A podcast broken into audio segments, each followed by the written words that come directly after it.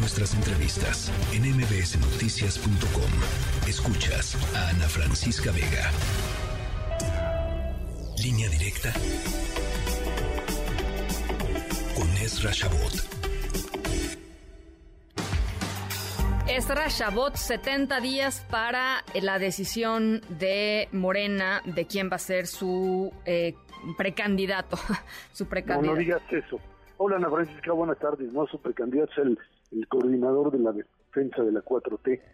Así se llama. el precoordinador, precoordinador. El precoordinador. es un país donde parecería ser que en términos de lenguaje nos parecemos más a todos esos modelos autoritarios que cuando querían reprimir, acabar, destruir, pues utilizaban esa terminología, una terminología confusa para evitar enfrentarse con la realidad. Se trata de candidaturas, se trata de una guerra por candidaturas y se trata fundamentalmente de un mecanismo a partir del cual pues hay que convencer al presidente de la República de cuál de los tres, te diría yo, cuál de los tres, Adán Augusto, Claudia o Marcelo, pues se ganará el boleto de la lotería o la rifa del tigre, como algunos lo denominan. El día de hoy eh, es sorprendente la forma en la que compiten estos precandidatos, eh, más allá del tema de la ilegalidad y a ver qué va a hacer el INE en algún momento o el Tribunal Electoral, hay ahí este, una serie de pues, decisiones jurídicas con respecto a que esto pues, puede sí ser acto anticipado de campaña, pero vamos a ver si en términos de poder político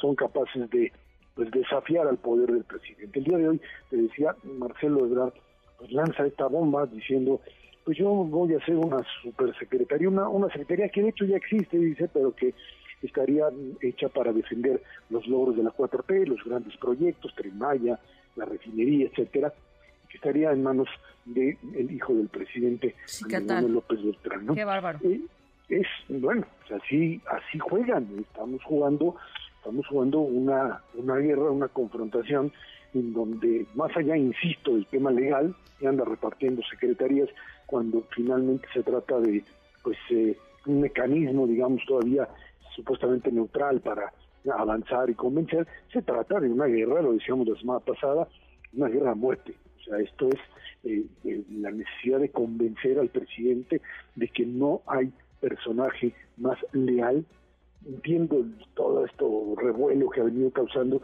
pero de eso se trata. Estas son las condiciones de la competencia. ¿Quién es más leal? ¿Quién le cubre las espaldas? ¿Quién le garantiza al propio presidente el proyecto transaccional, que es realmente lo que le interesa? Yo no sé si van a cumplir, si Marcelo lo hará, si es que es el candidato, o si Claudia lo hará igual, o en el mismo caso estaría a gusto una vez que toman el poder, porque esa idea del maximato todavía me parece un poco difícil de procesar en las actuales condiciones, pero lo que sí queda claro es que están tratando cada uno de ellos de demostrar hasta dónde son capaces de ser leales al presidente, de no eh, traicionarlo en un momento determinado de convencerlo de eso.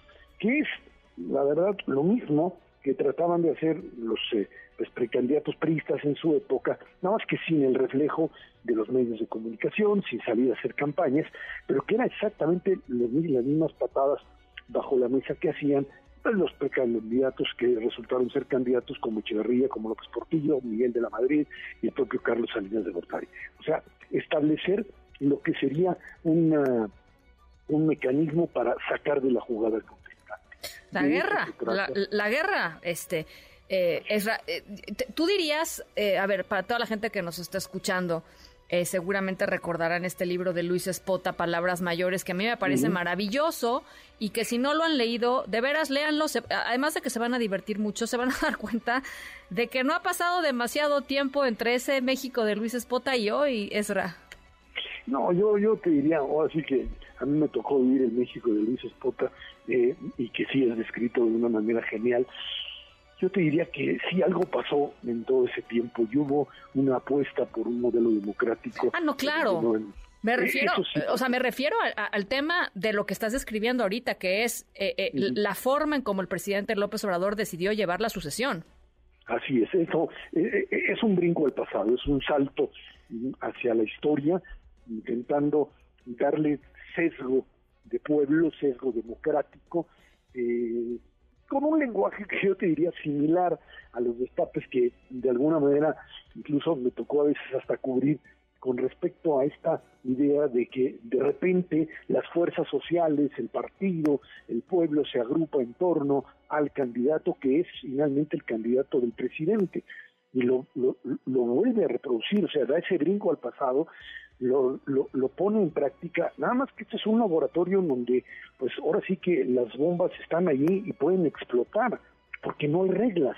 En las otras eh, veces, pues eh, fuera de la rebelión camachista, la de Manuel Camacho en el 93-94 y, y toda la tragedia que eso ocasionó, fuera de esa, pues desde las épocas de Ruiz Cortines, dejamos de ver esta idea de un proceso o una rebelión. Creo la última rebelión es Saturnino Sevillo, por ahí con, con Carnas, no, no hay rebeliones posteriores, hay negociaciones con disidentes en cierto momento, pero lo que tiene son soldados del presidente que compiten entre sí por convencerlo de cuál es el mejor, cuál es el más leal y cuál es finalmente el que puede continuar el proyecto. Y todos le dicen que sí, y todos le prometen lo que sea, y ahí vienen, recordemos las memorias de Díaz Ordaz, Ana Francisca, cuando dice, ay, me equivoqué con Echeverría, pues sí. te equivocaste, porque simplemente te logró convencer de la viabilidad de mantener la misma línea, y luego, pues ahora sí que como todo proceso de herencia hijo-padre o padre-hijo más bien, pues terminó diciéndole vete al diablo y aquí yo reafirmo mi poder. Y seis años después le pasa exactamente lo mismo con el propio López Portillo. ¿Va a pasar esto de aquí en adelante? No sabemos, hay competencia, vamos a ver qué hace la oposición, hay mil variables. Pero hoy, hoy la apuesta del presidente de la República y la apuesta de Morena es la de un destape eh, competido, digamos así. Ahí los aviento al ruedo, al circo romano, decía yo en la mañana. Sí, sí, sí. Es, un circo romano, mátense, destácense y luego me avisan quién es el bueno. O más bien, quién me puede convencer de que es el bueno. Y creo que esa es la apuesta que estamos teniendo.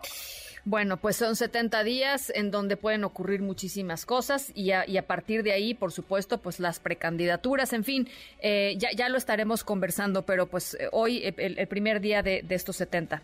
Te mando un abrazo. Igualmente, buena tarde. Noticias.